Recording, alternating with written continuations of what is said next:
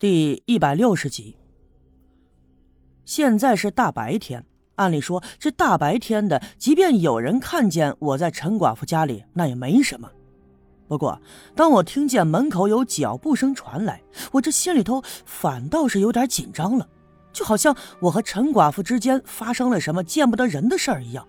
于是我不禁紧张了起来，赶紧转身循声望去，我发现来人居然是白胜利。见到是他，我一愣，因为我知道，白胜利和陈寡妇虽然之前关系暧昧，但是陈寡妇呢，已经因为白胜利的花心和若即若离而伤心难过的跟他分开了，并且已经有了新欢。那么白胜利又来干啥呢？我明显的发现，白胜利在看我的时候，他也愣了一下。我相信他也没想到我会出现在陈寡妇这里。也想不出我和陈寡妇会有什么瓜葛。不过呀，白胜利他的确是一个圆滑的老油子。一愣神之后，表情瞬间的变化，这脸上立刻露出了笑容，就对着我说：“呃，哎哎呀，哎，小叶兄弟，你在这儿啊？”我有一些莫名的心慌，于是我连忙的解释：“哦，我我听说陈姐的鞋做的不错。”想出点钱让陈姐帮我做一双的，你看我这鞋都破了，又没时间进城去买。哦，哎，是是是是是，哎，我也听说了，他这鞋呀做的不错，不错不错。白胜利随声附和道，下意识的就看了看我脚上的鞋。这样的气氛，我总觉得有点尴尬，也感觉到白胜利来陈寡妇家应该是有事儿的，毕竟他们俩之前有过那么一段暧昧的经历。所以我觉得我应该走了，于是我转身对陈寡妇说：“啊，陈姐，那我先走了啊，过两天我来拿鞋啊。”很明显，陈寡妇脸上的表情有些复杂。她看见眼前的白胜利，她应该是百感交集的，但是在她的眼神里，我也看到了愤怒和怨恨。不过呀，这样的愤怒和怨恨与赵金凤眼里的却有着不同。我没心思琢磨这些，就辞别了他们俩，转身离开了，顺着来时的路朝东面走。一边走，我心里一边琢磨：如果说陈寡妇给我的鞋子做好了，要是跟那只鞋一样的话，证明了跟他暗地里私会的男人是那个哑巴，又证明那个哑巴就是伪装的，那又会怎么样呢？我又该怎样去面对接下来发生的一切？这些我不知道。而假如这一切不能证实哑巴是伪装的，他就是一个真的疯疯癫癫的哑巴，一切都只是我一时间脑洞大开的毫无任何根据的猜想，那又会怎么样呢？我明白，这只会让我感到失落，感到迷茫，就仿佛我一下子失去了方向，我不知道接下来该怎么做。那个仿佛要出现在我眼前，能被我看清楚真面目的黑影，再一次又回到了黑暗之中。我看不见他了，我找不到他了。我会感觉到后脖梗子发冷，就好像随时都会有一把镐头趁我不注意的时候刨向我的后脑，把我的脑袋劈开。花红的脑子喷溅的到处都是。不管真实的结果是怎么样的。我都觉得呀，我现在变得无能为力了，手足无措了。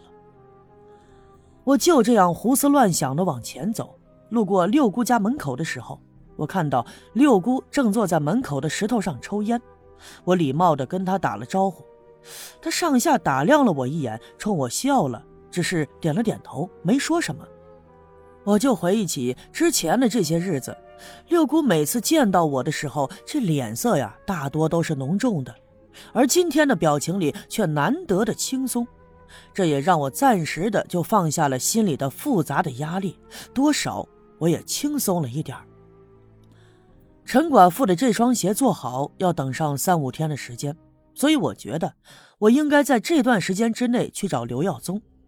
就像我之前计划的，跟白胜利还有刘耀宗相处，先把他们拉扯到一块儿才行，不然呢，白胜利的心眼太多了，免不了他会口是心非的背地里算计我。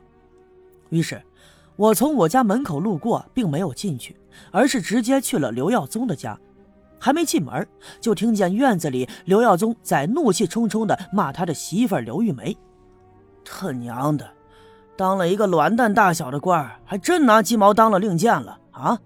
这一天到晚的饭也不做，衣服也不洗，屋子也不收拾，你这是拿自己当皇后娘娘啊！哎呀，我看你就是皮子紧了，一天到晚的找打。”我抬头朝院子里看，刘玉梅呢并没有在家。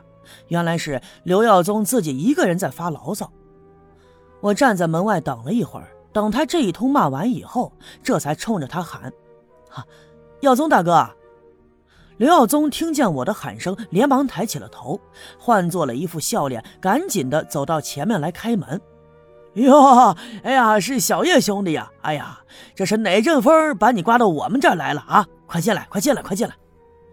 我假装没听到刚才他的一阵骂声，而是笑着对他说：“啊，耀宗大哥，我呢想往我家的仓房里拉个电灯，可是自己捣鼓了半天，这就是不会弄啊。